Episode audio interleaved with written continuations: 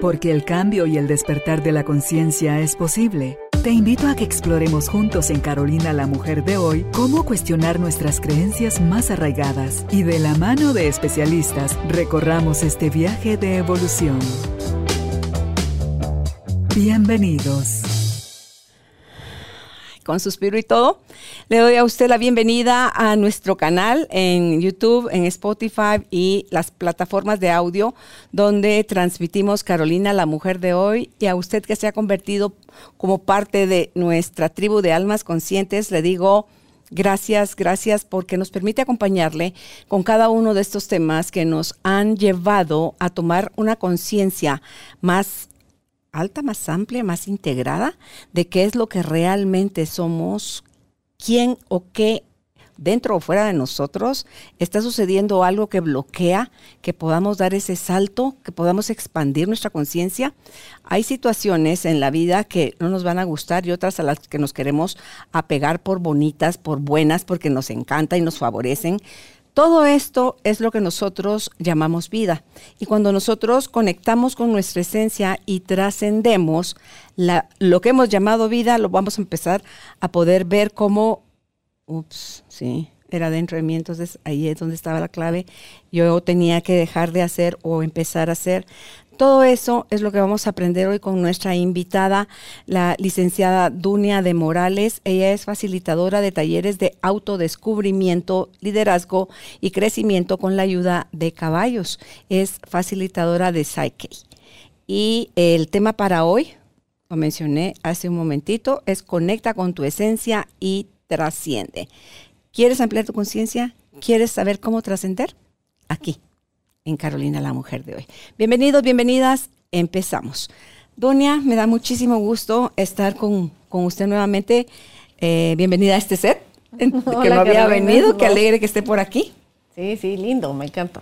Gracias. Y mire que qué tema que me encanta, porque usted y hoy muchas personas en el mundo hemos estado por años buscando conectarnos con nuestra esencia y trascender, pero no sé en el caso suyo, yo empecé afuera. Yo empecé a buscar las historias, perdón, las herramientas afuera. Desde ahí quería yo eh, trascender y resulta que era dentro de mí. Entonces, ¿cómo llegar a ese punto y cómo dejarle de huir a todas aquellas cosas que no me gusta, que yo por años guardé en mí celosamente y hoy elijo ver todos esos archivos de una manera distinta y cómo me siento ahora en este nuevo espacio. ¿Cómo le fue a usted? ¿Cómo le, cómo le funcionó a usted? La verdad, Carolina, que a mí este tema me gusta mucho y he estado escribiendo mucho sobre él porque es un tema, eh, además de interesante, hay, hay lugares donde uno va en el camino, ya va como entendiendo y después se, eh, se le se encuentra una bifurcación y cambia un poquito y dice, no, hay que regresar otra vez. Em, y me he dado cuenta, como ahora que usted pregunta cómo empecé yo, yo empecé, yo creería que yo sí empecé buscando adentro eh, mi camino, porque en el momento en que yo busqué ayuda por primera vez, que fue hace muchísimos años, eh, estuve con una persona que era sacerdote, psicólogo, psiquiatra, eh, y yo llegué sí pensando en que yo tenía un problema. O sea, yo no llegué como muchos que, mire, mi marido es no sé qué, o tengo un problema con eh, mis hijos, tengo un problema con mi familia. No, yo llegué pensando en que yo tenía un problema y que había algo dentro de mí que no me dejaba actuar como yo quería, que había algo dentro de mí que no estaba funcionando. Y aprendí ahí muchas cosas muy interesantes. Después estuve en un grupo de autoayuda que también me ayudó muchísimo. Y era porque en ambos mi responsabilidad era fijarme en mí, buscar adentro de mí y trabajar en mí. ¿sí? No era, mire, ahora vamos a ver qué hacemos. Por, no, era, usted adentro de usted busca. Incluso me acuerdo de esta persona que trabajó conmigo mucho tiempo y me decía, aquí no vamos a hablar de nadie que no esté presente. Vamos a hablar solo de usted. Porque usted aquí no mira a nadie más. Entonces, para mí no es justo hablar de alguien que no está aquí. Entonces, así empecé yo mi camino. Y creo que fue el mejor porque ahora estaba pensando, es, ahora que estaba viendo este tema, eh, veo en, bueno, busquemos adentro qué es lo que está sucediendo. Lo que usted decía eh, hace un momento es cierto, o sea, hay cosas que nos gustan, cosas que no nos gustan, pero ¿por qué no nos gustan? Porque, como hemos dicho anteriormente, tenemos ese gran almacén que es nuestra mente, eh, que tiene guardado todo lo que nos ha sucedido desde que nacimos hasta el momento. Eh, eso es lo que tiene como archivos lo que nos ha sucedido, lo que ha pasado en el ambiente, lo que ha pasado afuera. O sea, no importa si estábamos conscientes o estábamos inconscientes o subconscientemente aprendimos cosas. Vamos en el tráfico y nosotros estamos aprendiendo de algo de nosotros en ese momento. Estamos escuchando tal vez un libro, estamos aprendiendo ahí, pero además nuestro subconsciente está aprendiendo de todo lo que ve alrededor, de todo lo que hay alrededor. Entonces, al final esta gran almacén que es la mente tiene muchísima información. El error a veces está en creer que todo lo que está dentro de ese gran almacén que es la mente es verdad, o es lo que tiene que pasar, o es una realidad, porque al final es todo lo que ha llegado y todo lo que ha archivado. La computadora nosotros que tenemos en nuestra cabeza es como la computadora que tenemos de escritorio. Tenemos un montón de cosas guardadas o en nuestro celular. Se tiene guardado fotos, videos, cosas. Ni me lo recuerdo. Miles de cosas que tenemos ahí guardados, que al final no todo sirve. No todo es, no todo es útil. Tiene cosas útiles, pero hay muchas que no. Entonces ese es el gran almacén que es nuestra mente. Y cuando decimos conocerme a mí mismo, uno de los errores que creo que muchos cometemos es venir y decir, voy a ir a mi mente a ver qué es lo que tengo guardado a ver qué fue lo que me enseñaron mis papás, a ver qué fue lo que me enseñaron en el colegio, a ver qué fue lo que aprendí con los niños que me hacían bullying, a ver qué fue lo que aprendí. Y entonces cuando empiezo a buscar en todo eso, lo que empiezo a buscar son, lo que empiezo a encontrar son archivos que mi mente puso ahí, pero que no todos tienen sentido, no todos hacen sentido y no todos son como mi mente pensaba en ese momento, ¿verdad? Porque yo, en el caso mío, por ejemplo, que en un momento pensaba los niños que hacen bullying a otra persona, yo en, mi infancia tuve problemas con bullying. Eh, ¿Le hicieron? Sí, yo, yo tuve, pues tuve una época de mi vida donde había niños que hacían bullying y yo decía, los niños son malos, o sea, realmente los niños son malévolos. O sea, ¿cómo es posible que le puedan hacer daño a una persona indefensa que no puede defenderse, que no sabe qué hacer? Eh, en ese entonces no existía la palabra bullying, ¿verdad? Sino era defiéndase como pueda, ¿verdad? Te molestan. Y si, si te están molestando es por algo, o inclusive llegar hasta algunas maestras o algunas autoridades que decían, mire, si toda la clase está en contra suya es porque usted algo tiene, pues. Y en ese momento yo decía, qué barbaridad, ¿cómo es posible, verdad? Pero después, muchos años después, cuando estuve, empecé a trabajar con lo de los caballos, y me di cuenta, la energía tan grande que yo tengo, la energía tan grande que represento, o sea, mi energía es grande, sea, realmente es grande. Claro, ahora en ese momento pensé, qué intimidante debe haber sido para los niños. O sea, debe haber sido una energía muy fuerte que ellos no podían procesar. En su mente no había un, un cómo procesarla. Entonces, en ese momento, sin justificar a lo que en ese momento pasó, yo decía, mm, sí, mi energía fue muy grande. Y en mi afán de quererla hacer chiquita, se volvía más peligrosa la energía para los demás. Porque eso lo pude descubrir con los caballos. O sea, yo, mi energía muy grande, entonces los caballos se van, corren. Entonces, para, en mi afán de quererla ocultar, el caballo se estresa y se pone más nervioso. Entonces corre más. Entonces, aprender a graduar esa energía me tomó mucho tiempo. Pero ahí entendí que ese, eso que tenía guardado, mi gran almacén, sobre bullying, sobre... Era equivocado. Porque en ese momento mi gran almacén no sabía que, de la energía. No sabía que mi energía era tan grande, no lo hubiera podido reconocer, no hubiera podido cambiarlo. O sea, en ese momento, y ese es, y muchas cosas en este momento pasan o, nuestra vida está condicionada a eso. Cuando pasamos por un momento donde alguien eh, nos ve mal o nos, nos habla mal, o inmediatamente nuestra mente se va al buzón de los recuerdos, ah, esto es exactamente lo que pasó en ese momento. Entonces, ¿qué emoción hay que sentir? Tristeza, enojo, cólera. Eh, y entonces empieza a salir, y entonces es cuando empezamos a sentirnos que ya odiamos a una persona y solo la vimos un segundo. pero porque nos conectó con todo eso que nuestro gran almacén tenía guardado. Trascender para mí de eso es venir y decir, en ese momento las circunstancias eran otras. En ese momento yo no sabía muchas cosas que hoy sé. Hoy puedo decir, no voy a hacerle caso a ese gran almacén que tengo guardado, sino voy a realmente analizar lo que está pasando hoy o vivir el momento de hoy para poder ser feliz y trascender. Y ahí es donde trascendemos a eventos muy importantes que nos han pasado en nuestra vida. Eventos que realmente en el momento decimos, este sí es el fin. Voy a morir. No puedo con esto. ¿Por qué no puedo con esto? Porque mi mente dice que en un momento dado yo pensé que no iba a poder. Y que en un momento igual o parecido en el pasado eh, se sentía como que no.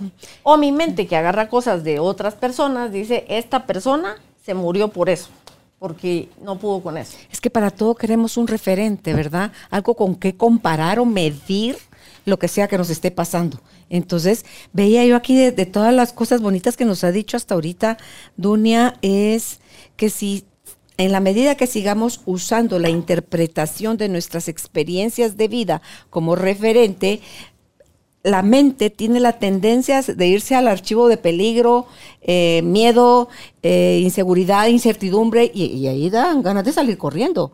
Pero ahí es a donde primero recurre a buscar, porque paralelo está el otro archivo el archivo donde hemos tenido aciertos, porque Malaya que toda en la vida nos ha ido mal y que siempre nos hemos equivocado, no. Hay, hay cosas que nos han llevado a aprender lecciones, que nos han construido, que nos hicieron sin que siquiera fuéramos conscientes, porque la gente dice, sí, me estaba llevando la fregada, no sé ni en qué momento, ni realmente cómo fue que logré salir de ahí. O sea, sí tenemos esa capacidad de reinventarnos y, poder salir de eso. Entonces, nada más veamos, y me estoy sintiendo muy mal en la referencia que estoy buscando, quiere decir que al archivo al que me metí a, hurgar es el archivo del, dolor, el archivo del miedo y de las cosas negativas. Entonces, solo cambiemos, hagamos el switch para el otro lado y pasémonoslo al, al otro lado, porque ahí sí están, eh, ahí está el, si no está el archivo, está la infinit, el infinito mundo de posibilidades. Dunia está en ese espacio que también por desconocidas, porque somos más, em, se nos hace más conocido lo otro, el dolor y todo lo negativo, eh, diciendo, ¿y si no me va bien? ¿Y si sí te va bien? ¿Y si sí puedes? ¿Y si sí se vende tu producto? ¿Y si sí hay gente que está para apoyarte? ¿Y si sí te aman? ¿Y si sí tú eres amor? ¿Y si sí tú puedes amar? Sin, sin que alguien haga algo diferente o especial para que tú puedas hacer eso. Entonces, es cuestión nada más de estar conscientes para hacer ese, ese switch de meternos a eso. Qué bonito que para usted fue, usted entró por el otro camino, donde ni que se fue a entretener afuera y que entró en un lugar donde la, la sostuvieron y la orientaron a seguir buscando adentro. Y entonces todo eso la ha llevado a, a expandirse, Dunia, a buscar en otros lados. Y de las cosas que usted nos ha contado, no sé si fue con usted que nos habló, cuando decía que mi energía es muy grande. Primera pregunta, ¿cómo se mide la energía? Para los que tengan curiosidad.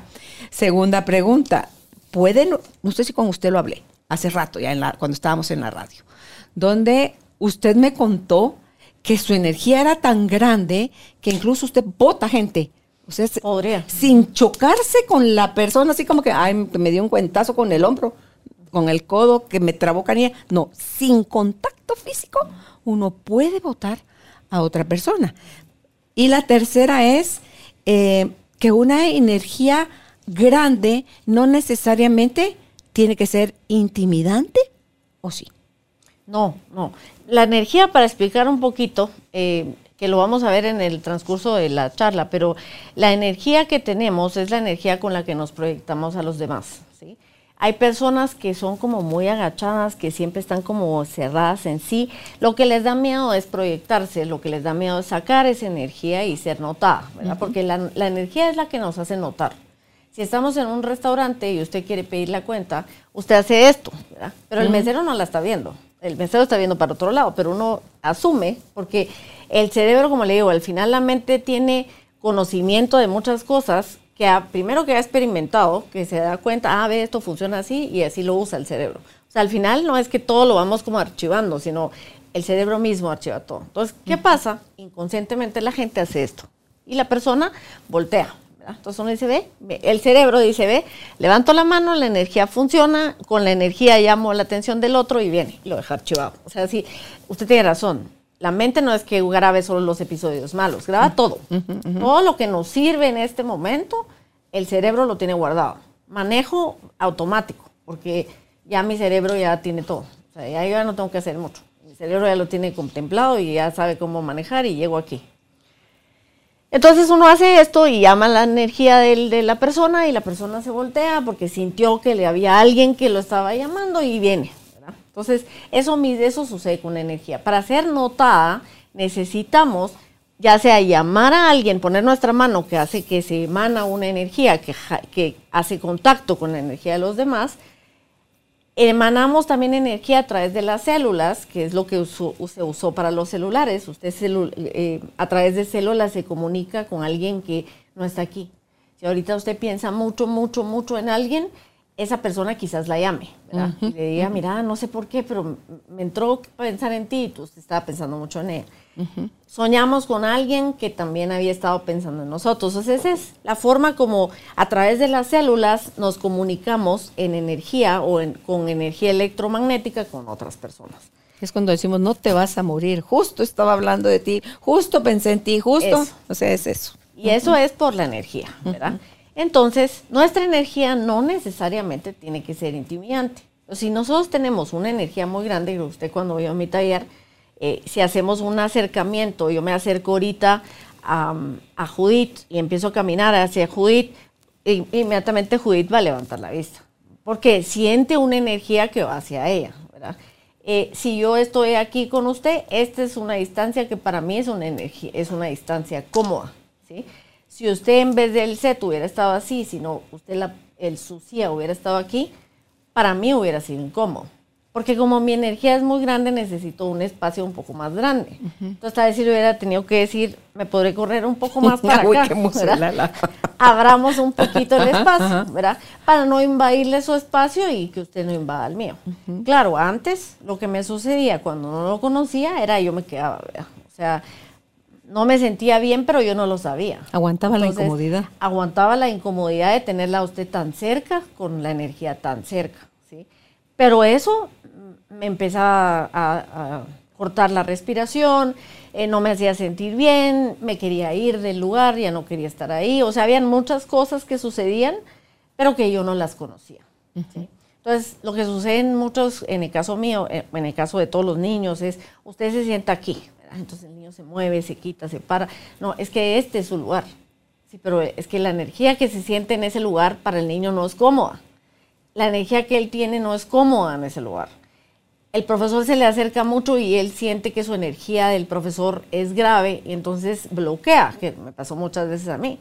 Profesores se mantenían tan cerca mío porque yo estaba sentada hasta adelante eh, que no podía entender. Sí, eso no lo aguanto. No podía procesar, pero yo no lo sabía. Mm. Entonces, ¿qué pasaba? Al niño tiene problemas de aprendizaje. Pero lo que pasaba era que mi energía, en el momento en que alguien se me acercaba tanto, se cerraba.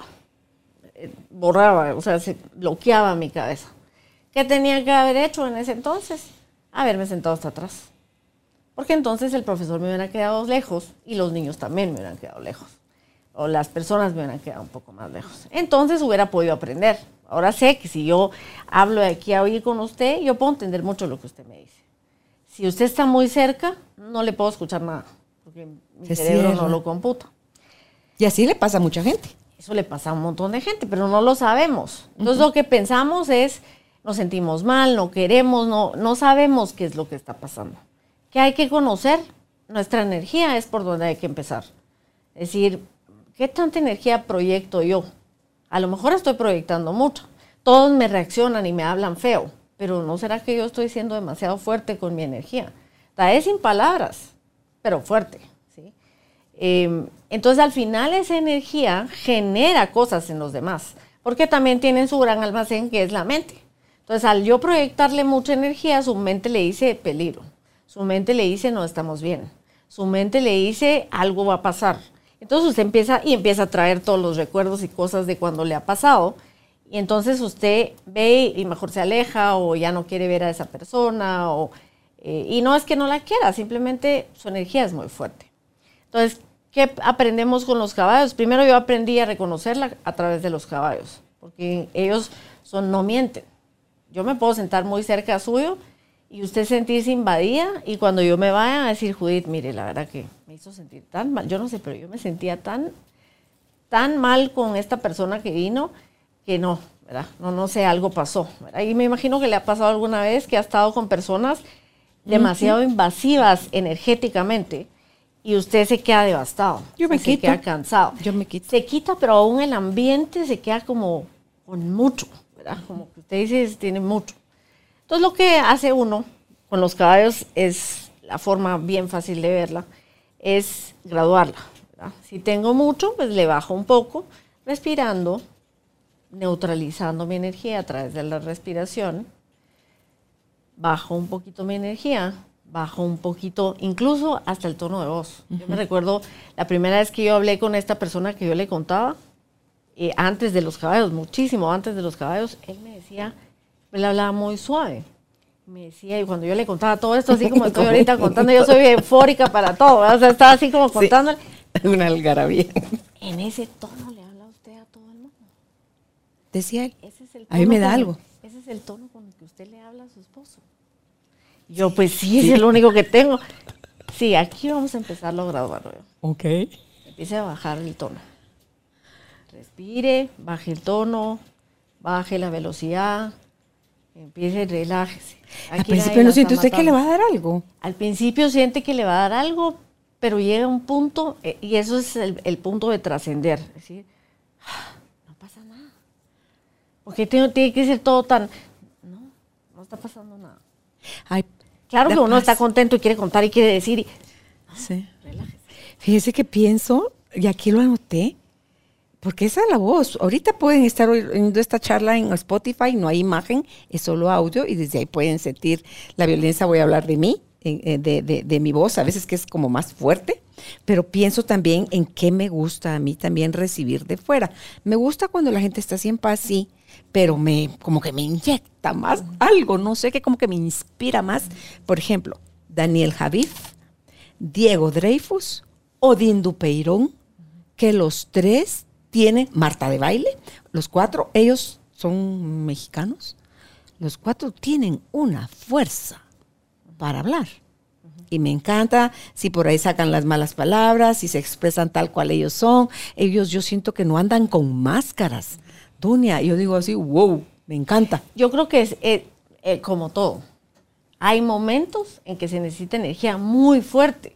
Cuando usted está cuando usted está queriendo convencer o contarle a la gente, que a mí me ha pasado, yo he venido a la radio con una euforia y una cosa de que hoy sí les quiero contar todo, por favor, quiero que me escuchen y les cuento todo y saco todo. Es un momento para hacerlo. O sea, yo creo que todo en la vida es un balance. Entonces uno tiene que tener un balance para estar feliz, para no feliz porque feliz, la palabra feliz es para alguien que está tranquilo, para alguien que trascendió. La felicidad es realmente trascender a lo que usted tiene en su mente. Entonces está feliz. Usted está, hace un rato estábamos hablando de, estuve un momento muy, muy triste y no podía, No no podía ser feliz. ¿Pero por qué? Porque usted estaba metida en esos pensamientos. Claro, está es normal, somos humanos, o sea, no es que vamos a... Pero sí podemos decir, bueno, esto es lo que tengo aquí, pero ahora voy a trascender a eso y voy a hacer algo más. Porque me debo a las personas que me quieren escuchar. Me debo a, a la devoción que tengo por lo que estoy haciendo. Me debo al- a, mí. Entonces, voy a dejar esto que está ahí no lo puedo quitar. O sea, no es que lo voy a ignorar, no es que lo voy a anular, no. Simplemente lo voy a dejar en este momento a un lado en mi mente para sentir. Y voy a sentir tranquilidad, voy a sentir paz, voy a sentir... Pero para eso tenemos que dejar la parte en donde tenemos apegos, en donde tenemos cosas que queremos que sean nuestras y que no queremos que nadie nos quite. Una de las cosas interesantes que yo aprendí con esta persona hace muchos años y por eso tal vez este tema me trajo tantos recuerdos y tantas cosas, es, él me decía, mire, ¿por qué no actúa como si las cosas no fueran suyas? ¿Sí? Sus hijos no son suyos, solo se los prestaron. Entonces usted los tiene que guiar, no tiene que hacer que hagan lo que usted quiere, porque yo quería que hicieran exacto lo que yo quería. No, ellos son seres vivos, son seres independientes, aunque son niños, usted eso está aquí para guiarlos. Haga eso, guíelos.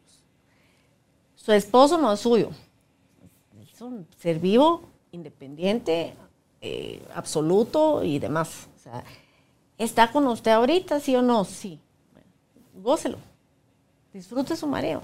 No esté pensando que si no sé qué, que si hizo no sé cuánto y que si se va. Si ya no está algún día, no está. Va a ser otra realidad. Pero ahorita está. Entonces piense que ahorita está ahí. Pero para trascender, tiene que pensar, si se va algún día, está bien. Y si se queda conmigo para siempre, está bien. O sea, al final, yo, yo creo que le conté una vez que yo dije esto en una conferencia de un grupo que me invitaron. Y se levantó una señora y me dijo, usted lo que es es una egoísta. ¿Por qué? y yo dije, bueno, tal vez sí. Porque yo empecé a pensar en las cosas no como posesiones, que es lo que hacemos. Es que ese es un gran consejo sino- que le dieron. Sino como, como decir, bueno, si se va, o sea, yo voy a hacer el 100, eso sí. Le voy a dar todo lo que pueda. Voy a amar a mis hijos y a mi esposo lo máximo que pueda. Si algún día con eso deciden no estar, no están. O sea, no puedo hacer nada. Y entonces dice la gente, pero entonces es una desalmada. ¿verdad? No, no es que sea desalmada, es que al final de cuentas es, yo para mí es ser, eh, la- ver la realidad tal cual es y pensar, estoy haciendo lo mejor que puedo, porque tengo una devoción, porque yo creo que cuando uno tiene una devoción a algo, como usted lo tiene con este programa y con la gente que la escucha, cuando uno tiene una devoción, yo le tengo una devoción a mi familia, que la he tenido siempre, a mis hijos, a mi trabajo, ahorita a mis clases. O sea, yo de verdad tengo una devoción por mis clases. O sea, le pongo, y, y devoción quiere decir que le pongo todo mi corazón. Y es que tanto si las da como si las recibe. Si las doy o las recibo, yo le pongo todo, todo mi corazón. O sea, le meto toda mi energía, le meto todo mi corazón y desde ahí estoy dando mi 100. Si en algún momento ya no se puede, pues ya no se puede. Pero ¿para qué voy a sufrir ahorita? ¿Y cuánta gente hay, Carolina, que vive en sufrimiento por cosas que ni han pasado? Es que eso es lo que nos enseñaron, que la preocupación es amor. Que el estarse tronando los dedos, la ansiedad, la angustia, es amor. Porque si yo no lo amo, como, como por dónde me va a dar esa sensación. No, eso no es amor. Cuando usted dice, me- es que me dio risa que, que desalmada, egoísta. Es que eso mal aprendimos. Eso es control aquí y en la China. O sea, eso no es amor.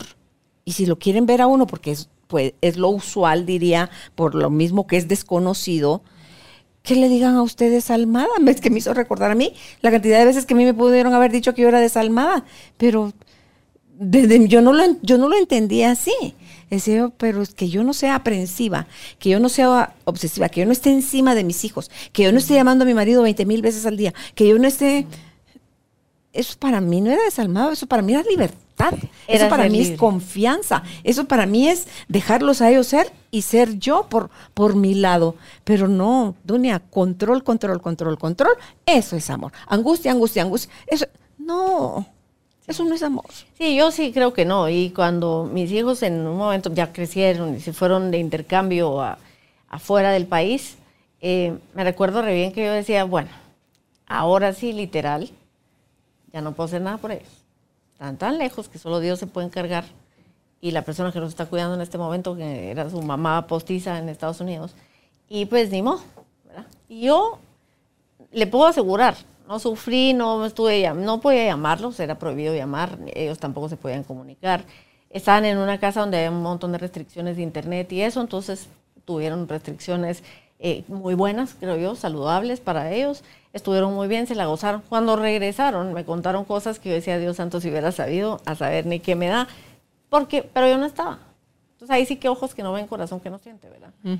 Y eso creo que es, eso que ojos que no ven, corazón que no siente, yo creo que se refiere a media vez yo no sé, mi mente no empieza a buscar en todos los archivos, entonces cada quien es libre, o sea, somos libres, si nos respetamos, tenemos confianza, yo confío, eh, pero cada quien es libre. En, mi casa o creo que cada quien es libre, creo que fue el mejor consejo que me pudo haber dado y ahora lo veo ya con otras palabras, porque en ese momento pues yo decía, bueno, sí, pues me relajo, porque lo tengo todo. O sea, tengo mi esposo, tengo mis hijos, los quiero, no los tengo que controlar, no tienen que hacer lo que yo digo, no tienen que hacer un script que es el que yo ya tenía escrito y que lo tienen que decir al pie de la letra, no. Cada quien tiene que ser lo que es. Entonces, cuando usted trasciende a eso, Carolina, de pronto se encuentra con un hijo que a los 15 años viene y le grita. Entonces viene usted y una mamá cualquiera, X persona, va y responde y es malcriado y cómo es posible y después de todo lo que yo he hecho por ti, bueno, una infinidad de cosas. Y entonces los adolescentes son malos, porque los adolescentes responden, gritan. Yo, en el momento en que en algún momento dado algo así sucedía, que no sucedía, pero cuando algo así sucedía con cualquiera, yo decía, bueno, tal vez sí, tal vez mi pregunta o mi forma de acercarme fue muy, muy fuerte, mi energía estuvo muy fuerte.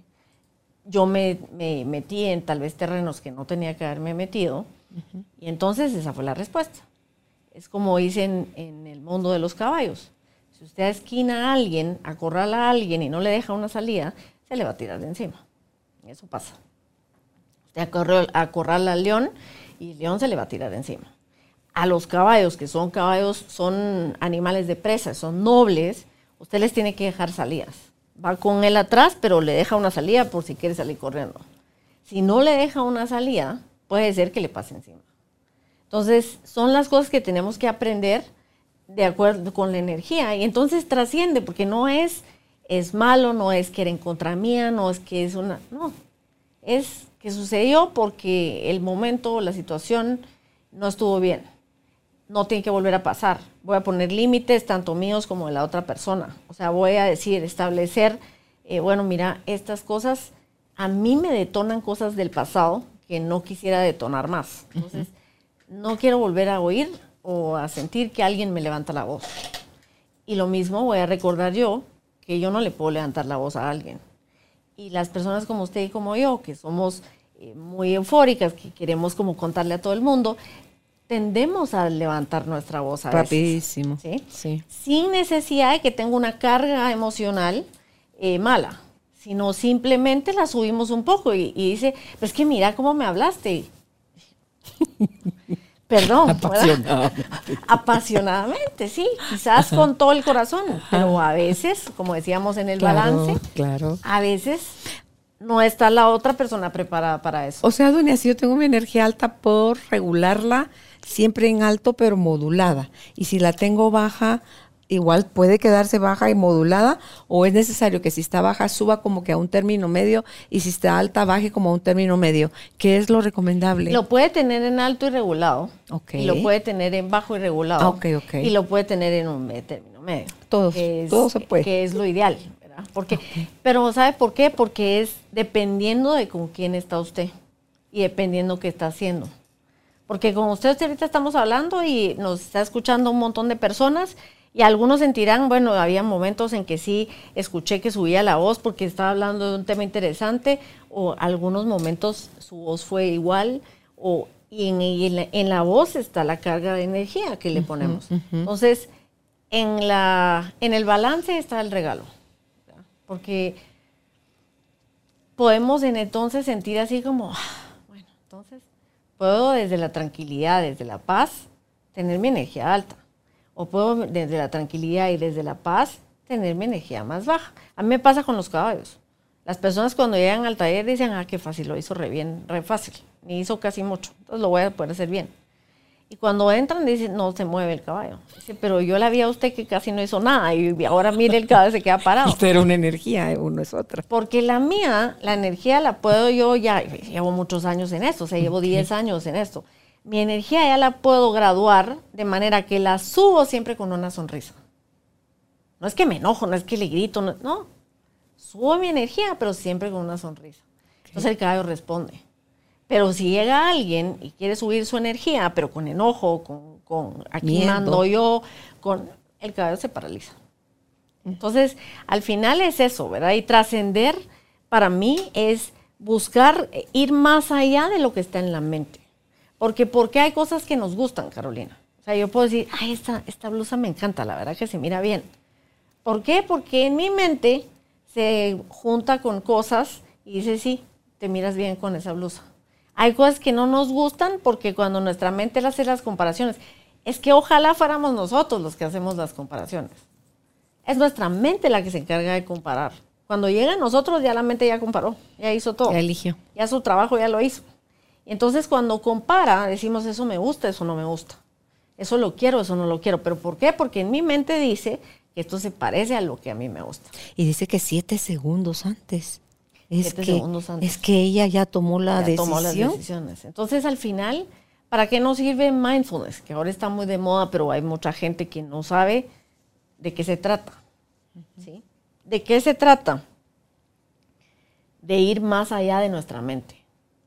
De mantenernos en un estado en el que si nuestra mente trae algo a, la, a colación, decir, sí, esto me gusta por esto. Entonces puedo decir yo, "Ah, pero esta vez puede empezarme a gustar otra cosa. ¿Sí? O sea, mi mente, como yo le contaba hace un rato, estoy en una etapa de mi vida que pues las personas que están escuchando y que no me ven, tengo 50 años, cumplí 50 años este año. Durante 50 años yo no pude comer ni hielo ni helado, porque no me gusta. Entonces, si nos vamos a Ayurveda, Ayurveda dicen, pues usted tal vez sea pita o sea no sé Sí, qué, o-. ¿verdad? Eh, Algo dice ahí que entonces eso hay que comer, ¿verdad? Porque eso dice el... Ahora resulta que he tenido unos episodios de dolor de cabeza, de cosas que me hacen necesitar el hielo. Hielo, cosas frías y helado. Mi mente, que yo he conocido muchas personas, que, porque yo escuché mi interior de mi cuerpo que dice, necesito un vaso con hielo y un helado. Bueno, incluso hoy Judith, que tengo muchos, ya mucho tiempo de venir, siempre me preguntaba, ¿con hielo o sin hielo? Pues ahora no le he contado a Judith que ahora como con hielo. Aquí se la traemos con hielo. Sí, ¿me entiendes? Hoy O le sea, podemos dar hielo. Al final, pero las personas, ¿qué hacemos? Nos adherimos a algo que tenemos en la mente. Entonces, Yo sin hielo, por favor. No, sin, no, yo no puedo tomar cosas frías. Yo no, porque yo nunca he comido helado, porque yo prefiero cosas calientes. Entonces nuestra mente se lo graba y empieza a hacernos a comer una sopa, a hacer... eh, ahora, de pronto, empecé a querer las ensaladas, que nunca me han gustado, porque son frías ahora me gustan, porque necesito cosas frías en mi organismo. Algo ha de estar pasando en mi organismo, que pues, Ah, todo se el mundo- elevó el elemento fuego en usted. seguramente algo está pasando en mi organismo que necesita cosas frías. Y, y no dejemos de lado que la energía, seguramente mi energía ahorita es más fuerte, tengo una energía más fuerte, necesita cosas frías para bajarse un poco. Entonces yo vengo y digo, bueno, ahora voy a comer cosas frías. Entonces, ¿Me puede traer, por favor, un smoothie que nunca me había tomado? Eh, el café en, en frappé, que nunca me había tomado. El helado, eh, me dijo la vez pasada, me fui a, a un lugar deliciosísimos, dos helados, y me dijo, ese es un pint, es para dos personas. Gracias, dije. Yo iba sola. Vengo conmigo. Entre Me las dos comí. nos lo vamos a comer. Me lo comí entero, o sea. Por eso hoy vengo conmigo. Las- un poquito ella, un poquito yo. No se preocupe que aquí no va a quedar helado. Ay, y me me, lo comí todo. Pero al final es, es, es trascender, es ir más allá de lo que mi mente tiene registrado. No sé, Carolina, si en el pasado, en algún momento de mi vida, hubo algo que dijo, no hielo, no helado, no cosas frías. Puede ser, no sé. Durante 50 años yo no pude probar otra cosa. Ahorita escuché mi cuerpo, dije, ah, escuché mi interior, dije, bueno, pues ahora toca. ¿verdad? Entonces ahora cuando ando con gente que me conoce, un frappé, o sea, como así, tuvo un helado. Sí. ¿Y qué siente? Rico. delicioso. Es que Delicioso que el dolor de cabeza se lo quita, ¿verdad? el dolor de cabeza se quita, se siente refrescante, eh, siento que me relaja un montón. eh, seguramente algo ha de pasar. O sea, físicamente, creo yo, en mi cuerpo, algo ha de suceder con las cosas frías. Eh, no lo he investigado mucho, pero me di el permiso, ¿me entiendes? O sea, de decir, bueno, ahora mi cuerpo quiere eso, pues hagámoslo. O sea, ¿por qué voy a yo a intervenir en cosas como esas y si no, eso es lo que hay que tomarse es una pastilla, pues ya se me quita el dolor de cabeza, ¿qué es eso de estar buscando? No, mi cuerpo quiere hielo, pues hielo va a tener. ¿verdad? ¿Qué vamos a hacer?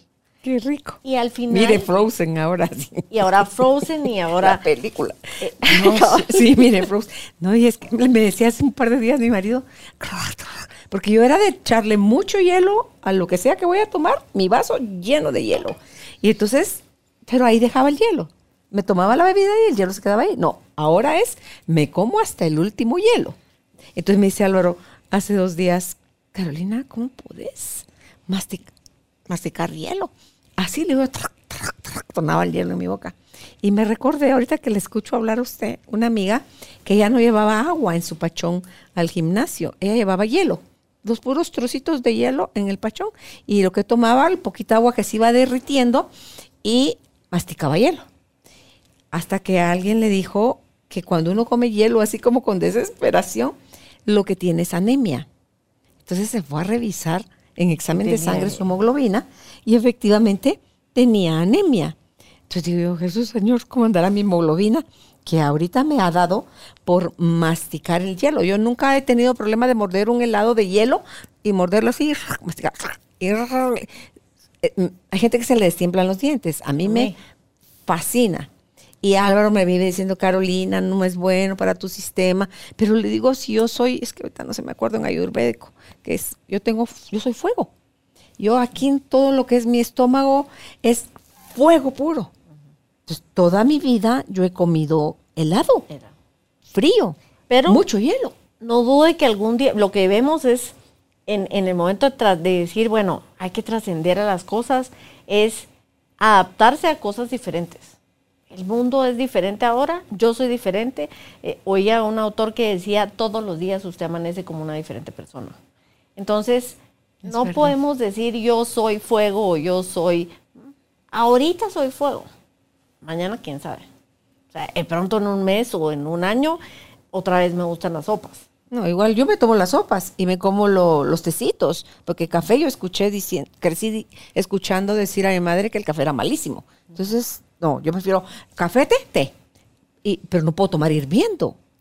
Yo tengo que echar hielos al té para que ya esté tomable, si no, no puedo. Yo sí puedo tomar hirviendo, o sea, pero así quemando, pues. O sea. Ay, yo me muero. Pero ahora no, ahorita no es mi fascinación.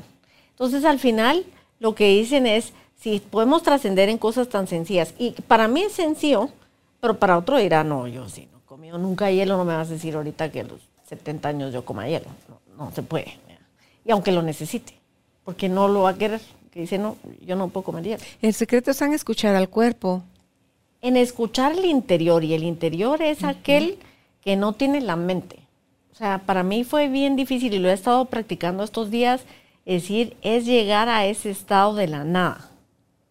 ¿Sí? Que está en un estado de nada. O sea, donde no hay problemas, donde no hay pensamientos, donde no hay eh, cosas que quiero resolver, donde no hay nada. Cuando uno está con caballos o con sus animales, con sus perros, su gato, ahí está en la nada. Mi gato llega, me busca, se sube encima de mis piernas, se hace un rollito y se queda. Y si yo estoy ahí y no hago nada, estoy en la nada. ¿sí? Entonces, eh, llegar a ese punto en el que no está el- la mente interviniendo. Usted habló al principio y decía todos esos bloqueos que tenemos o cosas que nos bloquean, que no nos dejan ir. Y dicen los autores hoy en día, ¿quiénes son, ¿qué son esos bloqueos? Usted misma. ¿Y cómo? Su mente. La mente que dice no se puede, la mente que dice no hay que hacerlo, Las la creencias, mente, ¿verdad? La mente que yo tengo, gracias a Dios, una mente bastante eh, flexible y una mente no, no tan. Yo siempre digo, ayer estábamos haciendo unas crepas y mi hijo las hace muy bien, las hace nítidas, las hace perfectas. Y entonces yo les dije, bueno, las voy a hacer yo. Entonces dijo mi esposo, ah, entonces no van a quedar bien. Eh, no, Gracias por tu hacelas, en- porra. cabal, Gracias. hacelas en este así como no, le dije, no, es que yo las quiero hacer diferentes. Ah, dijo ya. comimos crepas feas, o sea, seguro. Pero se salió con la suya. Pero al final, ¿por qué? Porque eh, no soy alguien que hace las cosas idénticas siempre. ¿sí? O sea, si yo tuviera un restaurante, todos los días que llegaran sería una salsa distinta porque no tengo una receta específica. Pero creo que eso ayuda a, a evolucionar, a, a ir más allá, a trascender. Hoy no hay esa, ¿cuántas personas hay que no, es que no, lleva salsa soya, pero no tengo? Bueno, échale otra cosa. Es que lleva vino, pero no tengo vino ahorita. Bueno, agarre lo que tenga ahí y eh, haga una salsa de lo que sea. Eh, creo que eso es lo que es trascender. Es buscar y decir en la refi, bueno, miremos qué hay. Ah, hay estas fresas que ya se miran más o menos. Yo creo que de esas puedo hacer un tipo vino y con eso voy a licuarlo y algo sale. Yo siempre trato y siempre digo, algo va a salir. Y creo que eso le ayuda a uno en la vida, a Claro. venir y decir, eh, mi mente puede estar equivocada, entonces voy a probar. Y si no sale, pues no pierdo nada, el no ya lo tengo. La mente abierta se mete a la creatividad, pero resbaladito. Y se da permiso de, de todo. Y se ríe cuando no le sale bien la cosa. Y igual serían crepas no perfectas como las de su hijo, pero igual eran comibles. Quedaron Y raras, pero quedaron ricas. al final Pues quedaron sí, ricas. pues sí. Y yo las quería más. O sea, al final es, sí, la creatividad se hace cuando llegamos a nuestro interior, cuando logramos estar en ese nada. Por eso es que ahí en ese nada nos vienen un montón de ideas y un montón de pensamientos y un montón de cosas que, ah, ¿cómo no se me había ocurrido? Sí. Porque en ese nada pasamos a ese trascender a algo y, y nos, a mí me pasó ahorita el mes pasado que tuve el, el- cosas que hacer y tuve traba- mucho trabajo. El Expo Boda. El Expo Boda, sí. Es la creadora del Expo Boda en Guatemala. Estuvimos en Expo Boda y hubieron cosas que había que hacer que las hice igual que siempre, porque así hay que hacerlas siempre, ¿verdad? Entonces hay cosas que hice que dije, ¿cómo no se me ocurrió hacer esto de esta forma? No se me ocurrió. ¿Pero por qué no se me ocurrió? Tenía muchas cosas en mi mente, tenía muchas cosas que estaba trabajando con y no tuve chance a tener ese, esa chispa de creatividad. O sea, no dejé el espacio. ¿sí? Entonces creo que, y lo voy a hacer la próxima vez, pero al final yo creo que es ese en la nada, que donde decimos, bueno, ahora vamos a ordenar la casa, vamos a ordenar un poco la mesa, vamos a poner las cosas de la mente en su lugar, vamos a... Y en esa nada voy a tratar de ver qué cosas descubro, qué cosas hago nuevas. En la nada está el todo. Yo veo también, Donia, que aunque, ¿cuántos años tenía con el Expo Boda? 20, 25. 25 años. Llevando Expo Boda en Guatemala con éxito dos veces al año. Y usted, a pesar de que ya tiene testeado, o sea, ya probó y lo fue puliendo de cuando empezó a como lo hace ahora, pero igual, a pesar de que ya tiene un, un sistema exitoso, un método exitoso, eso que acaba de decir ahorita, se abre nuevamente la mente y va a poner en práctica nuevas cosas porque usted se va adaptando a la tendencia, se va adaptando a lo que la gente necesita, se va adaptando a la nueva dunia, se va adaptando y eso es lo rico de tener la mente abierta. Y así es, porque al final, ¿cómo no se va a adaptar? Yo cuando empecé Expo Boda, yo tenía 25 años, igual que las personas que ahorita se quieren casar, y ahorita que las personas se quieren casar, yo tengo 50. O sea, yo ya no tengo la edad de una persona que se está casando en este momento, porque yo ya pasé a otro nivel, ¿verdad? ya pienso en otras cosas, ya tengo... Entonces tengo que adaptarme o adaptar todo a estas nuevas personas que piensan diferente, que ven la vida diferente, que ven diferentes eh, eh, videos, diferentes... eh, Tendencias, tendencias, todo. o sea, es diferentísimo. Entonces uno se tiene que adaptar, porque ahora mi público cada día es diferente. Y así va a ser. O sea, ahorita no es que la gente dice, ay, es que la nueva normalidad. No, es que todos somos diferentes. Ahora somos diferentes y nos obligaron a ser diferentes abruptamente. O sea, con toda esta de la pandemia tuvimos que hacer cambios radicales en muchas cosas que igual había que hacer. En, en varias cosas Solo se- la vida forzó a que fuera más rápido. más rápido. ¿sí? Hoy fui a un lugar yo y, y me iba, la- el- el- antes de venir aquí, y la persona me iba a dar la mano y no me la dio porque ahora pues estamos en, en pandemia y él se recordó, entonces como que, hola, ¿qué tal? ¿Cómo está? pues es una buena forma de comunicarse y decir hola, no hay necesidad de, de dar la mano y de, ¿verdad? Que a veces la dábamos y ni siquiera sentíamos. Y en el caso Ahora mío, transmitimos eso. ya que hoy vivió las dos experiencias, ¿qué hago yo en cuanto lo veo usted, la veo a usted entrar al estudio? Voy y la abrazo. Pero Y usted y yo tenemos una relación desde O sea, hace y, muchos y años. siento así como que, pero así como que cinco puñitos, como decían, así de, ay, no, decía yo, mis hijos, no, cinco puñitos, no, a mí yo soy tu mamá, tú sos mi hijo. Nos vamos a abrazar y no nos dejamos de abrazar yo también, en la yo pandemia. nunca dejé abrazar ni a mis hijos, ni a mi familia, ni a mis papás, ni a nadie. O sea, A yo abrazaba amistades, todo el mundo abrazo. A todos los que, pero si usted ve a alguien en la calle, que lo veo por primera vez Ah, no, hoy, no, no, no. Así de, Hola, solo ¿qué te lo van, hola. Gusto, Sí, ¿me hola. entiende? No hay Sí, sí, sí. necesidad. Antes no. Aunque era primera vez que lo miraba, igual le daba un beso, igual lo saludaba de beso. Igual le daba la mano. Igual. Pues ahora, esa distancia, pues me parece a mí buena. O sea, no es malo eso. O sea, al final son cosas que probablemente habían, tenían que haber pasado antes. Y que en otros países ya se daban. O sea, eso de ser tan abrazones con gente extraña o con gente que no había visto en su vida, no, pues, y aquí en Guatemala sí se da porque la cultura lo decía así. Pero al final lo que vemos es trascender, dejar la mente, dejar lo que tenemos en la mente, lo que nos hace ruido, lo que nos hace eh, ese montón de movimientos que hacer, es eso creo yo que es trascender. Es venir y decir, el otro día escuchaba la historia de una persona que corría, era, era corredora profesional, y ella ahí fue a correr en una competencia de esas que hay en el Sahara. Se fue a correr y bueno, llegó a correr y corrió en el lugar. Y cuando llegó al lugar, eh, bueno, iba corriendo cuando empezó a sentir un montón de calor. Empezó a sentir un montón de calor y decía, qué raro, qué, qué caliente se siente. O sea, sí es más calor que el que había sentido antes. Pero ella dijo, seguramente es la emoción y voy cerca y seguramente por eso empecé a sentir más calor, más calor. Que si se estaba, eh, se estaba incendiando un bosque cerca de donde ellos y lo que se vino fue una ráfaga de, una bola de fuego que arrasó. Muchos regresaron, pero ella siguió corriendo. Y cuando ella siguió corriendo, se encontró con la bola, ya no pudo huir de la bola y quedó completamente quemada. Por suerte, no murió, sino quedó viva, pues. Entonces, pero eh, cuando despertó, solo podía mover los ojos, tenía todo lleno de vendas, todo el cuerpo y demás.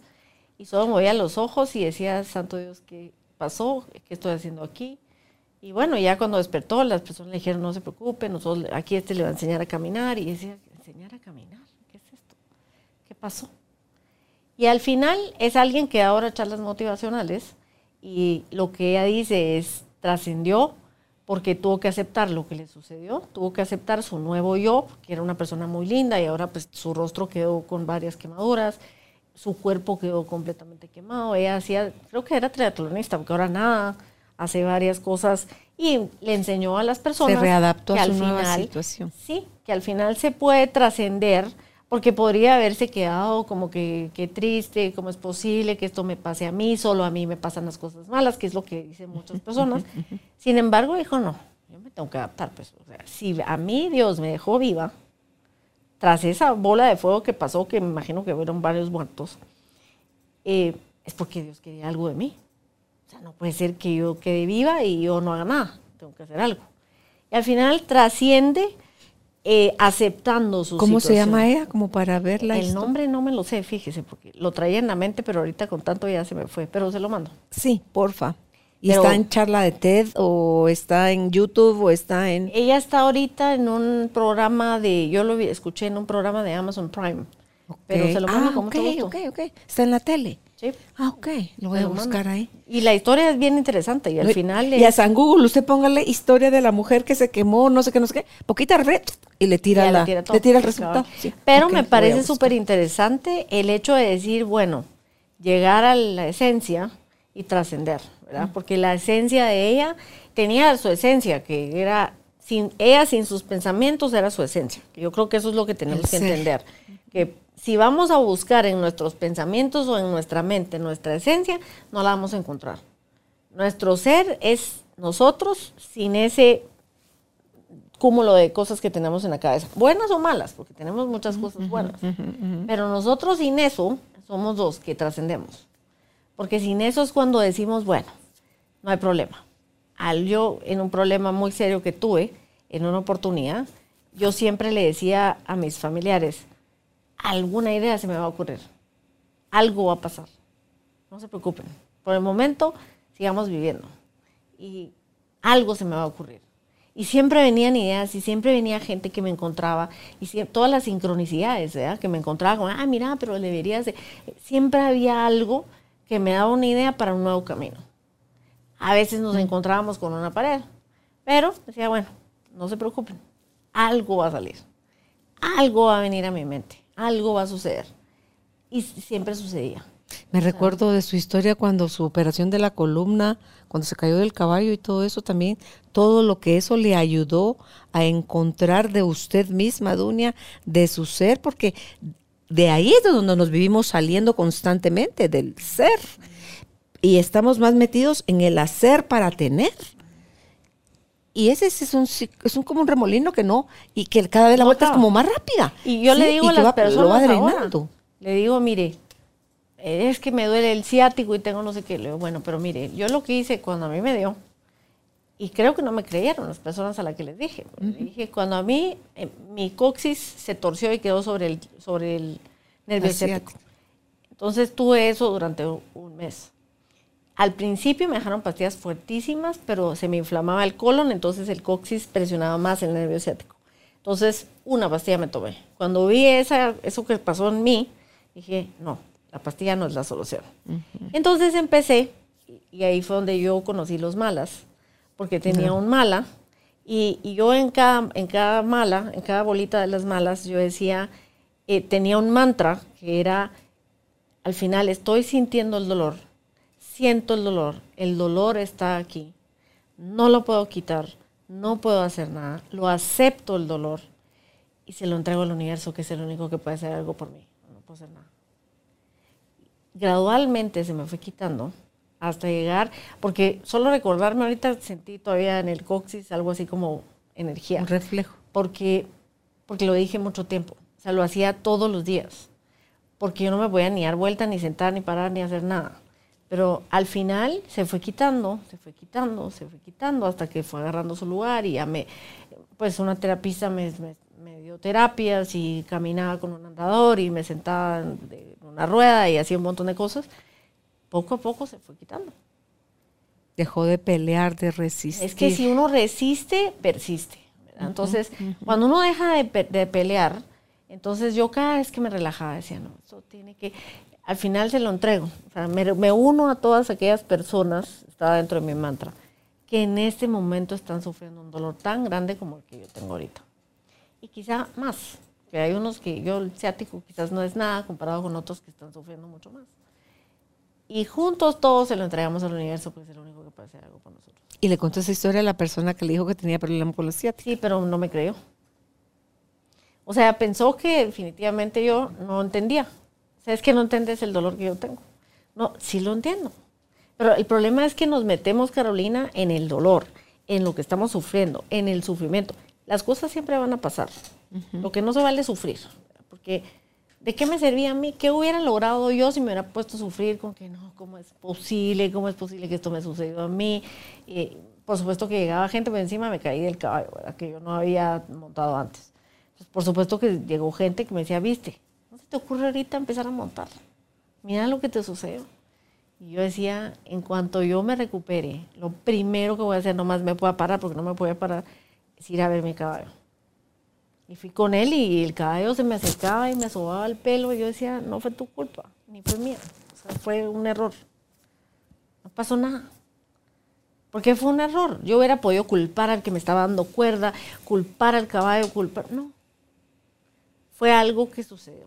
Y yo se me corrían las lágrimas y le decía a mi caballo, no es tu culpa. Tú no hiciste nada. Porque en serio, no hizo nada. Yo tampoco. Fue un error. Fue un accidente. Entonces, al final, cuando hacemos eso, trascendemos a las cosas que tenemos en la mente. Y yo creo que a uno en la vida, pues sí le toca trascender un montón. Y los que no trascienden son los que andan sufriendo ahí por la vida, que no logran eh, ver qué hacer. Porque al final, yo conocí una persona que me decía, mire, Doña, yo he descubierto un montón de cosas de mí, un montón de cosas. Pero yo siento que todavía tengo mucho que descubrir. murió sin terminar de descubrir todo lo que él decía que sentía que quería descubrir. ¿Por qué? Porque él quería entrar a su mente y encontrar todo el archivo que no lo hubiera podido encontrar. A mí me pasó algo muy parecido a esto de los celulares que se llenan y que se, y, eran 17.500 imágenes y videos. O sea, me decían, míralos uno por uno, los vas guardando, no, no. O sea, De una vez, córrenlo adiós. todo porque no, no. Y al final sí me lo guardaron en un backup y demás. ¿A qué hora, Carolina?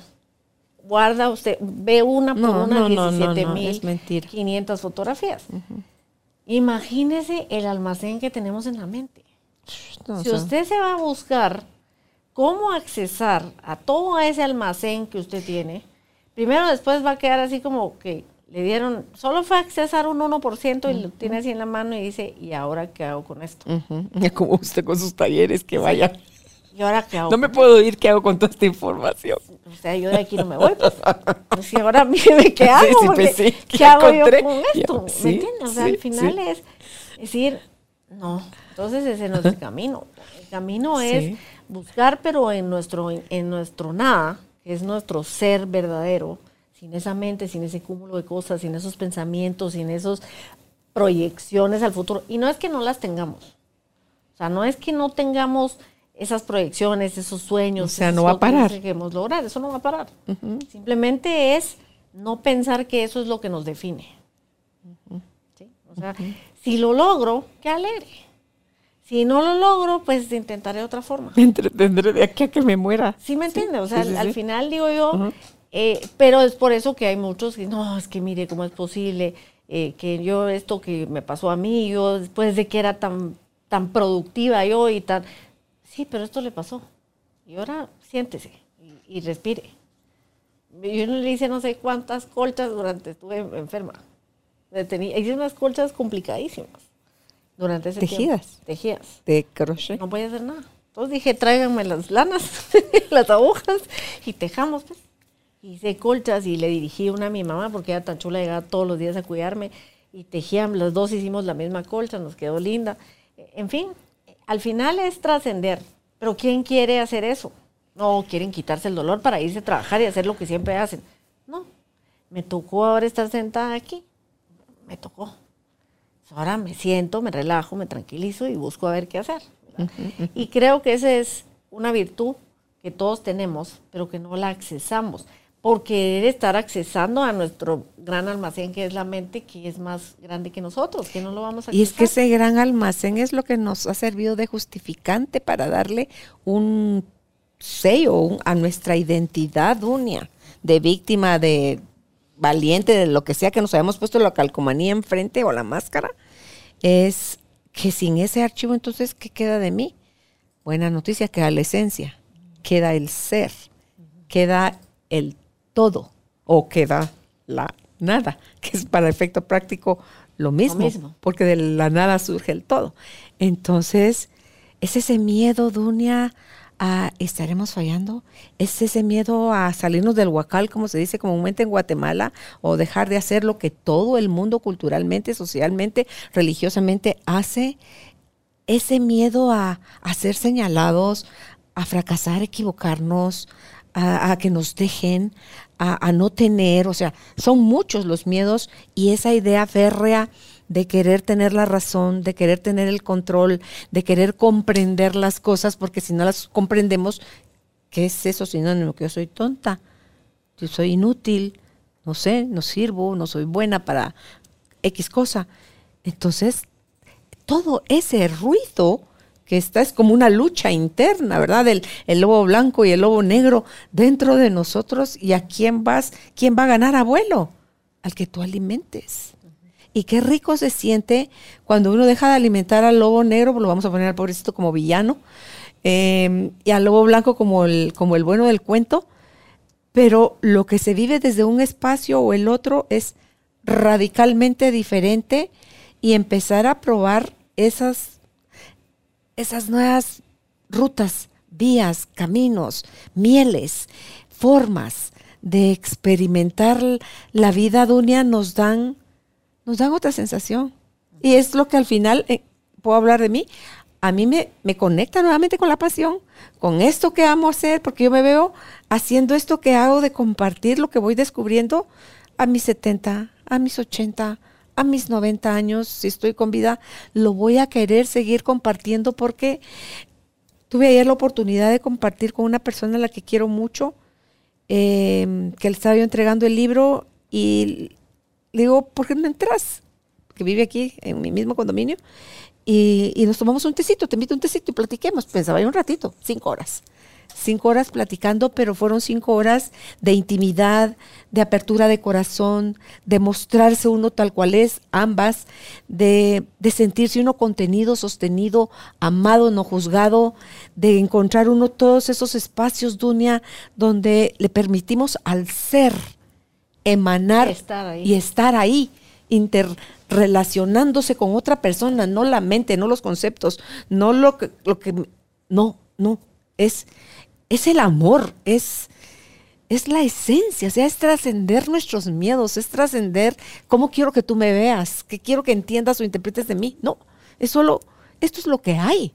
Y esto, es, y esto te lo doy. Y, esto es lo que soy. Y, va a haber gente, Dunia, que ahí nos va a tomar agradecer y convivir con nosotros. Va, a tomar, y va a haber gente que nos va a rechazar, a señalar, a despreciar, pero eso no tiene que ver con nosotros. Tiene que ver con quien me está señalando rechazando o atacando. Entonces, digo yo, me, sigo haciendo cargo de lo mío, busco aligerar mi carga, busco compartirla y llevar mi, mi día, porque bien dicen, cada día es un milagro, cada día volvemos a nacer, cada día es la oportunidad de empezar de cero, cada día. Y al final lo más importante de todo, Carolina, que es eh, como la experiencia que usted cuenta, es que cuando trascendemos, mandamos una energía distinta a todo lo que nos rodea. Nos conectamos con una energía diferente. Entonces, ahí es donde las personas dicen, y yo lo digo muchas veces, Dios siempre está ahí. Y Dios siempre me ayuda. Y las cosas siempre salen. ¿Pero por qué? Porque usted deja el chance. Porque usted deja el área. Porque usted... Hay cosas que no tenemos nosotros capacidad de manejar. Porque no somos, no podemos. ¿Quién sí lo puede manejar? Dios, uh -huh. el universo, sí. ¿verdad? El creador sí de todo lo puede, que sí lo puede manejar. Entonces, ¿qué hago? Le dejo espacio. Claro. Eso sí lo podemos hacer, pasa? abrir el espacio. Solo si no estoy metida en mi mente. Si estoy metida en mi mente con que quiero esto, con que quiero lo otro, con que esto no sucedió, ah, seguramente está viendo su celular, pero no le importo. No, no me quiere. Eh, le aburre lo que yo le digo. ¿verdad? No, el otro está viendo su celular porque su, su cuerpo y su mente necesitan ese celular. Entonces, si yo trasciendo, yo lo veo como, bueno, ¿qué se va a hacer? Es lo que hay. Es lo que hay. Y, y, es, y po, mientras que mm. esta otra persona no se dé cuenta, no puedo hacer nada. No lo puedo culpar a él, no me puedo culpar yo, no puedo culpar a los celulares, no puedo culpar, no. Pero sí puedo hacer peticiones. Sí se puede en momentos en que sea en oportuno. No en el momento que está viendo su celular, que es lo que muchas mamás me dicen. Es que mira, mi hijo tiene 14 años y no se desprende el celular ni en un momento. Yo se lo quito, se lo guardo, lo regaño, le digo. Eso no es lo que hay que hacer. O sea, hay que ir al fondo. O sea, ¿por qué está viendo tanto su celular? Pues ha de ver algo que le está molestando.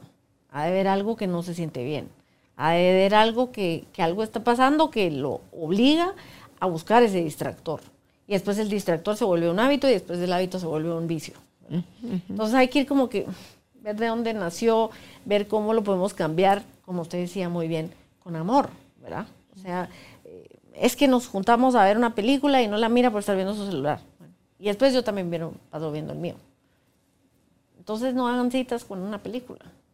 Hagan citas con algo más divertido, con algo que implique movimiento, con algo que implique naturaleza.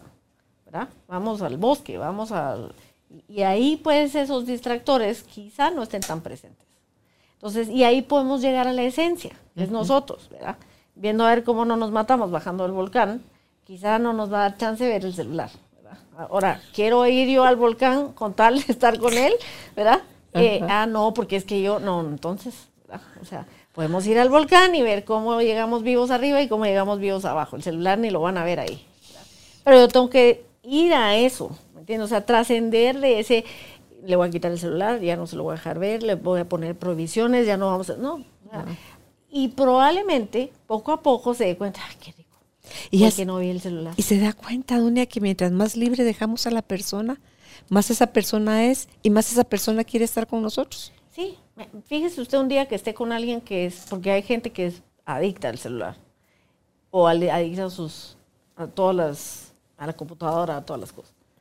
Llegues y sientes y tomes un café y lo mira y, y solo está ahí, como decía usted ayer, con su amiga.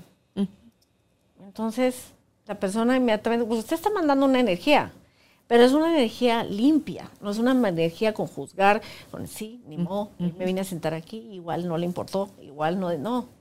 Una energía limpia es una energía, ahí la explica, eh, la explica, él es un budista, no sé, yo los nombres hoy no, no, no me recuerdo mucho de los nombres, además leo mucho y ya no sé quién dijo qué, pero tenía una guitarra y le mete adentro un montón de papel y un montón de cosas y la guitarra no suena.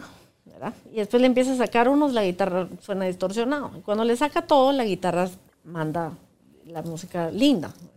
Lo mismo pasa con la energía. Cuando estamos en la mente hay tanto ruido que nuestra energía es así. Sube y baja. O así, ¿verdad? Así es Rebota como pelotita de pinball. Sí. usted empieza a limpiar y empieza a hacer, y entonces la mente empieza, entonces su energía empieza a ser más limpia. Como diría el profesor de Tai Chi, las ondas son así. Sí. Entonces esas ondas, eh, que al final con los caballos, por ejemplo, cuando usted se va a acercar a ellos y hace esto, Que se pone su energía, quita su energía, pone su energía, quita su energía. Empieza a mandar esa energía y encima cuando uno se está acercando, no está acercándose así como a ver si me mira, a ver si no, no. Empieza a mandar y respira, y respira, y se va acercando, y se va acercando, el caballo voltea, usted lo mira, le manda más energía, abre sus brazos, en fin, hace que su energía empiece a ir limpia. Entonces el caballo obviamente quiere estar con usted. Su energía es, es una energía limpia, es una energía congruente, es una Es energía, congruente. es una energía de paz, de tranquilidad. Entonces dice, ¿verdad? Pero si uno llega con toda la cabeza y dice, ay, si este caballo no va a ser quién me va a decir a mí qué hacer, pues yo, yo seguramente lo puedo dominar porque él va. Yo soy persona, él es El animal. caballo se va porque ni entiende todo. Ese, ese ping pong que dice usted o ese El así, pinball, sí. que yo lo miro así como que va para arriba y como, locas, sí. El caballo lo reconoce como incongruencia, como loco, como lo va a matar. No está centrado. Entonces no está centrado. Entonces al final esa energía se siente. Entonces usted viene y está aquí, y yo la estoy viendo y me estoy tomando mi café y no hago nada. Simplemente estoy ahí. Lo más seguro es que la persona diga, cierra su teléfono o su celular y estás bien. Sí, solo está aquí. ¿Te molesta que me siente? No, no pasa nada, te puedes sentar. Quería estar un ratito contigo nada más. Y ahí ya me puedo ir. Es que hay gente que, que parece cargador de energía, o sea, que como que usted se conectara a la electricidad y solo con estar cerca de esa persona, porque ni hay que hablar, y le suben a usted en equilibrio su energía. Pero eso es por eso, pero como hay O, mucha... o las mascotas hacen eso con uno. Miren yo. el gatito que le digo. Sí. Cada vez que a mí me da dolor de cabeza así fuerte, tengo un gato en la casa que inmediatamente llega, pero tengo uno que es el mío que está, se me acuesta en las piernas así y está. Pero este es un gato de mi hijo que es él cuando yo llego, con que me acuesto porque no quiero ver nada porque me dio dolor de cabeza, llega y se pone aquí encima mío. Y, y yo con hielo y demás y no sé qué, se me quita. O sea, yo realmente no soy mucho de medicinas y eso, sino hago mis me- meditación y más y no sé qué, y simplemente con hielo. Pero el, el gatito siente. Entonces al final lo vemos, pero ¿cuánta gente hay en- por la vida que ni siquiera sabe que emane una energía? Entonces al final, a mí me encanta una parte de las clases de Tai Chi, ahora que usted está recibiendo Tai Chi, en donde dice yo estoy en el Chi, el Chi está en mí. Sí, sí. Porque yo soy energía, estoy en la energía, la energía está en mí. Tuve una persona en, una, en, una, en un trabajo con Psyche y decía ella, dentro de su meta era eh, yo quiero abundancia.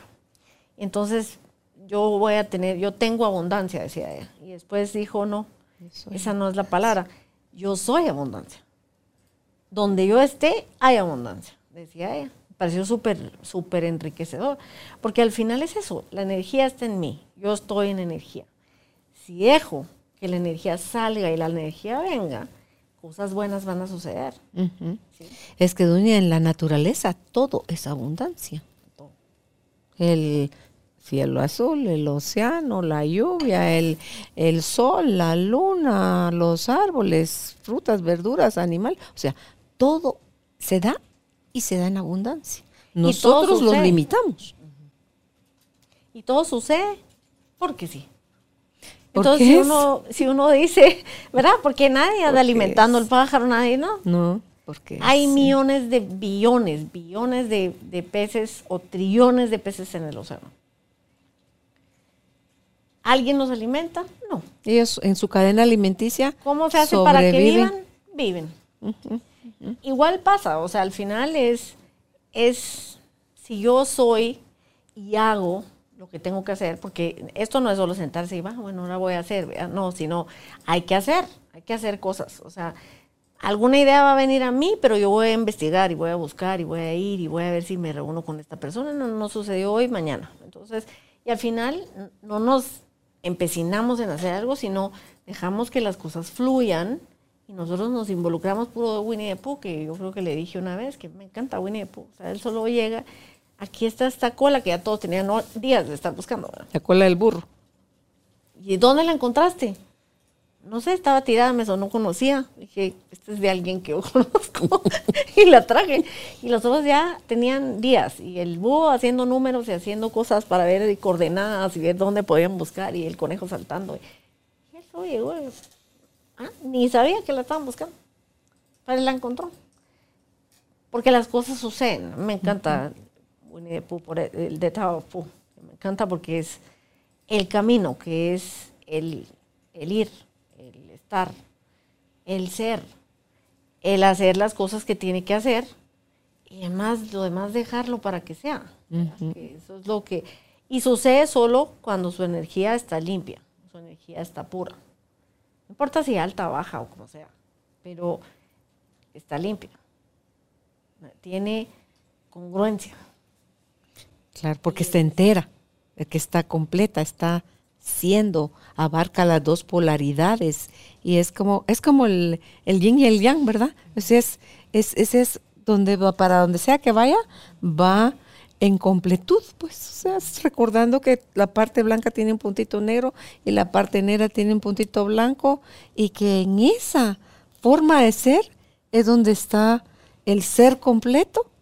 Y solo es cuestión de dejarnos, de permitirnos nosotros a nosotros mismos experimentarlo desde el interior, desde, desde el centro, desde esa mente dispuesta.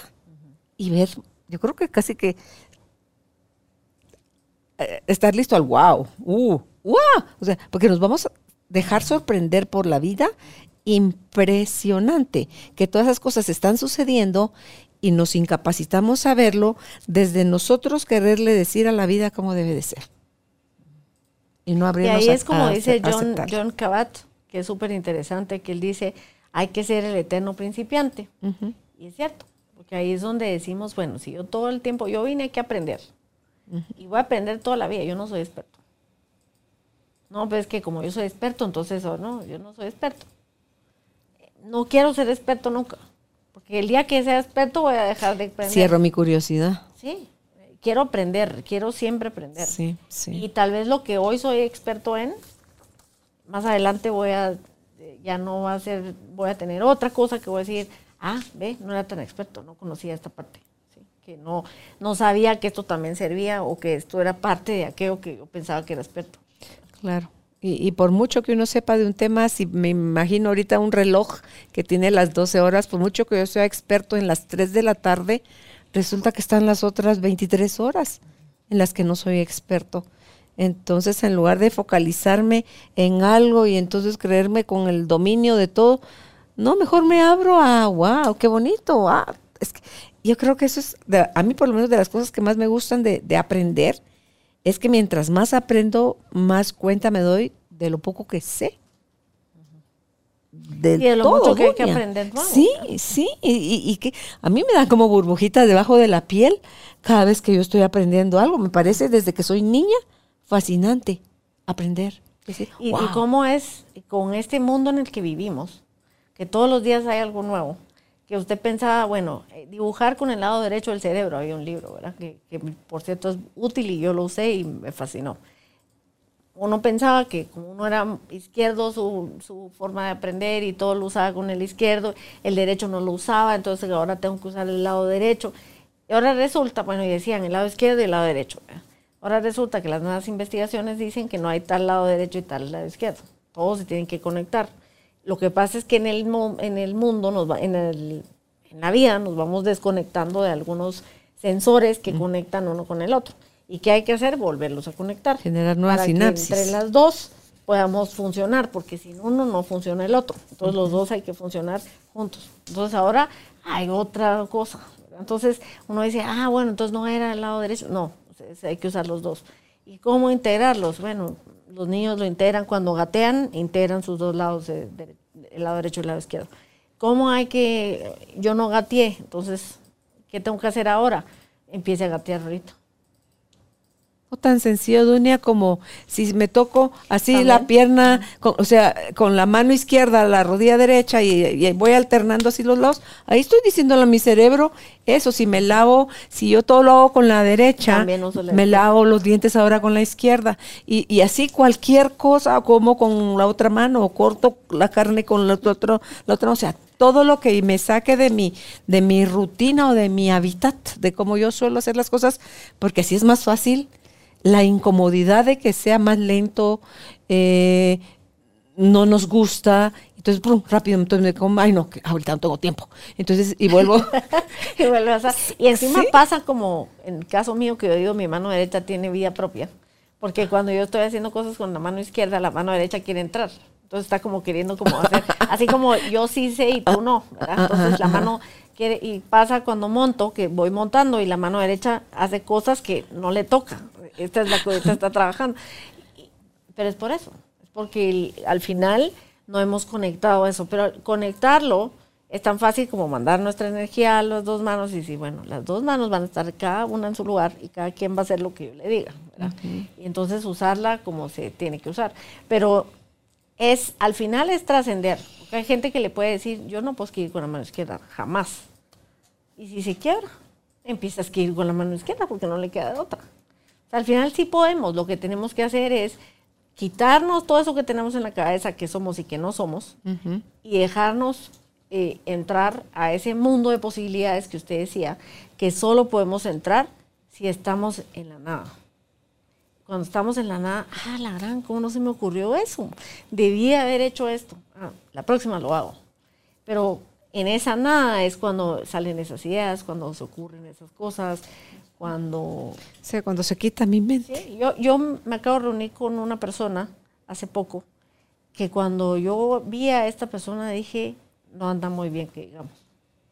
Pues esas personas que andan, ay, mira, disculpa, estoy atrasada, estoy no sé qué, y, ah, pero sentate, ahorita te atiendo. Y yo me senté y, y yo estaba en paz. O sea, mi sistema estaba en paz. Entonces lo que hice fue respirar y, y entonces ya nos sentamos y pero esa energía de respirar y mira y contame cómo has estado. Y, bueno, ya le empecé a contar, como que bajó un poquito, mientras que estuvimos ahí, después ya, bueno, ya me tengo que ir y gusto de verte y no sé cuánto, y nos fuimos. Pero en fin, ahí se da cuenta, cuando uno está cuando uno quiere ver esas cosas, cuando uno las quiere sentir, se da cuenta de cuando alguien anda demasiado desordenado, que su mente está mandando energía que dice uno, qué difícil. Y es que, mira, y es que encima vieras con mis hijos, no me estoy llevando muy bien. Puedo entender por qué. O sea, al final, ¿me entiendes? O sea, no es que... Sí, claro. No No es es, que sean mala, malos, no es no, mala es que pata, no es mala racha, no es, es, al uno. final es la energía, es esa mente que compara, que ve, que quiere, que hace, que deshace, que hace todo como el búho, ¿verdad? todos los números y todas las coordenadas y todas las cosas. El pobre búho sufre, ¿verdad? y Winnie Pooh lo llega a ver. No les va a salir. sí.